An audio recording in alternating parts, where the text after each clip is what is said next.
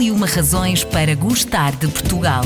Razão número 102. Medronho. Produtores, técnicos, investigadores e associações estão de mãos dadas para valorizar esta planta autóctone, à qual, ao longo dos anos, foi dada pouca atenção. Hoje, o medronheiro desperta o interesse de potenciais produtores de norte a sul do país devido à possibilidade de utilizações alternativas e mais rentáveis. À venda fresco para polpas, sumos e compotas, para cosmética ou farmacêutica e ainda como planta ornamental. Estas são algumas das opções, mas também está a ser integrado numa estratégia de prevenção aos incêndios pela sua resistência e rápida capacidade de regeneração. Para sabermos mais sobre o medronho, este produto português, conversamos com Carlos Fonseca, presidente da direção da Cooperativa de Produtores de Medronho. O medronho é uma das razões para gostarmos do nosso país? Creio que sim, porque realmente o medronho é um produto diferenciador, é um produto que, apesar de existir em toda a bacia do Mediterrâneo, uhum.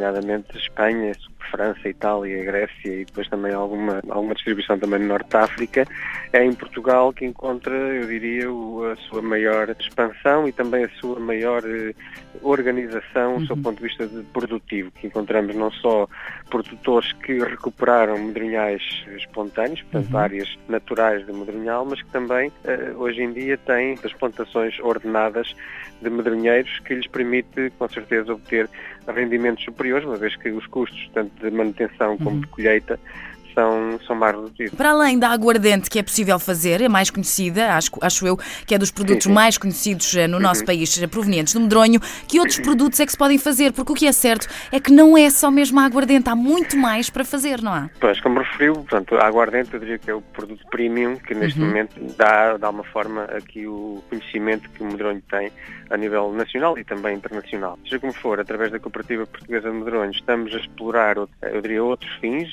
Hoje em dia já, já é possível encontrar medronho fresco no mercado, portanto, vendido como fruta fresca, uh, embora em quantidades ainda muito reduzidas. E uh, podemos também encontrar já algumas compotas, doces, e, e, também, eh, portanto, hoje em dia estamos com uma grande associação com a Academia, com, com os institutos de investigação, uhum. estamos também a, a explorar uh, novos, uh, diria, novos caminhos, novas finalidades uhum. dentro da área da cosmética e uhum. da medicina, sabendo que são áreas que necessitam de mais tempo e de mais conhecimento para conseguirmos, portanto, resultados e conclusões que nos permitam dar aqui um salto a esse nível. Depois, ao nível da gastronomia, estamos também com algumas explorações, ainda este fim de semana vai ser apresentado o pão de medronho, temos temos também aqui já uma série de contactos para, para, para os iogurtes, para os sumos de fruta, e isto só falando naquilo que é o fruto, porque depois a planta tem também as folhas, tem também os troncos, tem a própria lenha, tem a raiz, que todo, todo, todas estas componentes da, da planta são possíveis de aproveitar. Fantástico, portanto há também uma preocupação no combate ao desperdício, porque aqui realmente é tudo aproveitado. Existe ainda um mito, eh, ou uma verdade, é isso que vamos tentar descobrir em relação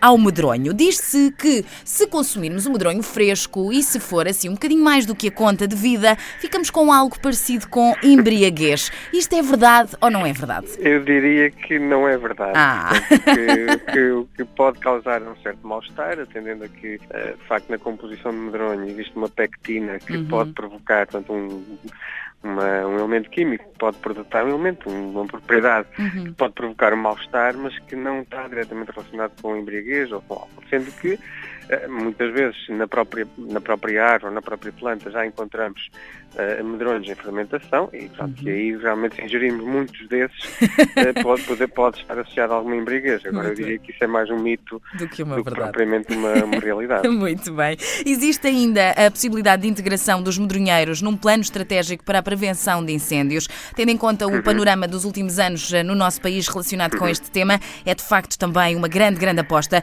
Que projeto é este e de que forma é que está a ser tudo planeado? Portanto, eh, com tudo o que aconteceu, nomeadamente no ano passado, eh, percebemos, e aqui especialmente nesta região centro do país, mas também este ano já em Monchique, que de facto áreas com boa densidade de medrinhal, portanto, de alguma forma criam um ambiente relativamente úmido, portanto, são áreas em que, eh, quando o fogo chega, uhum. portanto o fogo nesse momento atinge uma, uma força menor e em muitos locais poderia ser até um bom local de combate. Se falarmos uh, em termos de plantações ordenadas, em que normalmente há, um, há, uma certa intervenção, portanto uma certa gestão, estamos a falar de zonas que, a partir do momento em que são geridas, são, são zonas mais limpas e, portanto, a prevenção aí será ainda superior. E isto, uh, vamos imaginar, num, num, cenário de um coberto vegetal dominado por espécies uh, nativas ou não, desde o carvalho até o pinheiro ou eucalipto, mas que sejam interrompidas por medronhais, estamos aqui a contribuir para um efeito, eu diria, mosaico, não é? um efeito de fragmentação, que numa situação de fogo pode ser bastante interessante do ponto de vista do combate ou até mesmo da própria extinção natural do fogo em áreas que estão a ser geridas, áreas de medronhal. Sendo que mesmo aqueles que são atingidos, e que são uhum. alguns, e nós tivemos essa situação tanto ano passado como este ano, são as primeiras plantas a, a regenerar pós-incêndio. E eu posso dizer por experiência própria, no nosso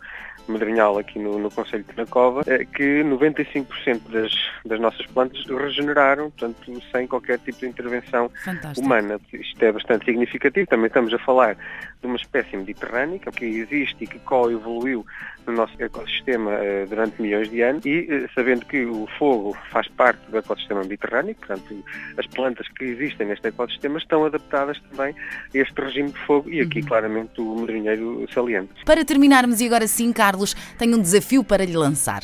Gostava hum. que completasse a seguinte frase. O medronho é? É um produto completamente diferenciado, um fruto vermelho único no mundo e não tenho qualquer dúvida que Portugal será uma referência mundial relativamente a este fruto vermelho e esta planta extraordinária. Representa 15.500 hectares em Portugal e aparece numa larga gama de solos, desde o xisto do Algarve e do Centro, no calcário da zona da Serra da Arrábida ou até no granito, na zona do Minho. Com tanta variedade de produtos que podem ser feitos e com todos os seus benefícios, claro que o medronho não podia deixar de ser mais uma das razões para gostarmos de Portugal.